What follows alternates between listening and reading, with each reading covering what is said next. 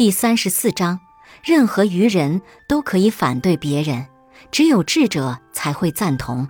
人都渴望被赞赏，然而人们又经常不由自主地去反对别人。你丢给别人一个毒果子，别人可能会给你一个香橙吗？道理就是这么简单。己所不欲，勿施于人。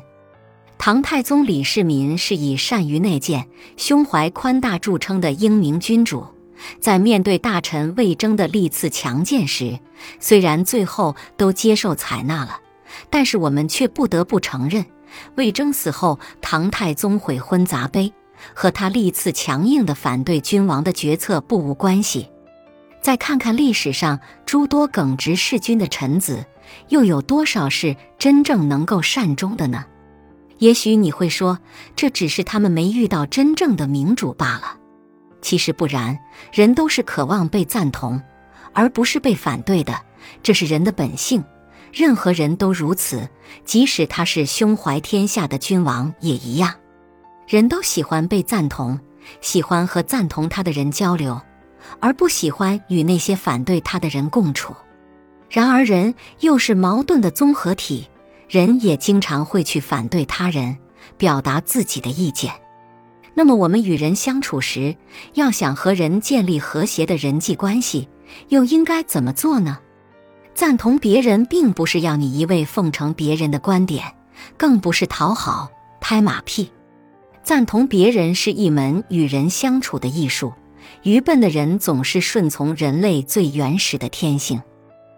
即总是在反对别人，只有智者和伟人才会在合适的时机，利用合适的方法，在赞同别人的时候，也能达到自己的目的。既然人的本性让我们总是喜欢反对别人，那么在学会赞同别人之前，我们就一定要先学会认可。每个人都有自己的想法，或许对方的想法并不一定是最好的，甚至是不正确的。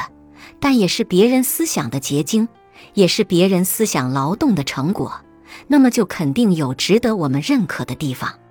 所以，当我们面对别人的观点时，应当先冷静地告诉自己，不要总是冲动地去全盘否定别人，要先学会肯定别人的优点，赞同对方值得赞同的地方，然后再循序渐进地表达自己。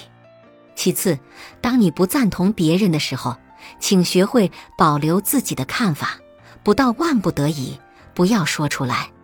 人都是不喜欢被人反对的，尤其是面对面的反对，这是很伤对方自尊心的行为。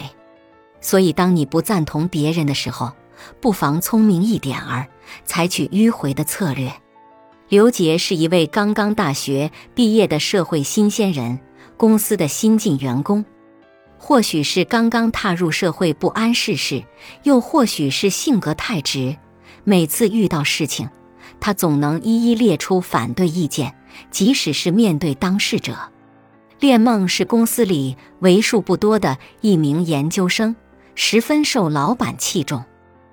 一次，老板让练梦做一份企划案。三天后，当练梦自信满满的步入老板的办公室交企划的时候，正好刘杰也在。出于让新人学习学习的想法，老板让刘杰看了练梦的企划案。然而，刘杰刚一看完，就毫不客气地对老板说：“我觉得这份企划案行不通，这里和这里都有问题。”刘杰的话还没有说完。恋梦的脸色就已经变了，气呼呼地离开了老板的办公室。后来事情的发展可想而知，直到恋梦调离公司，他都一直没有原谅刘杰。或许你会说，这人也太傻了，在老板面前，面对当事人，就这么不给人留面子的反对别人。其实想来，很多时候我们不也是在做着同样的事情吗？不过是五十步笑百步罢了，给人造成的伤害是一样的。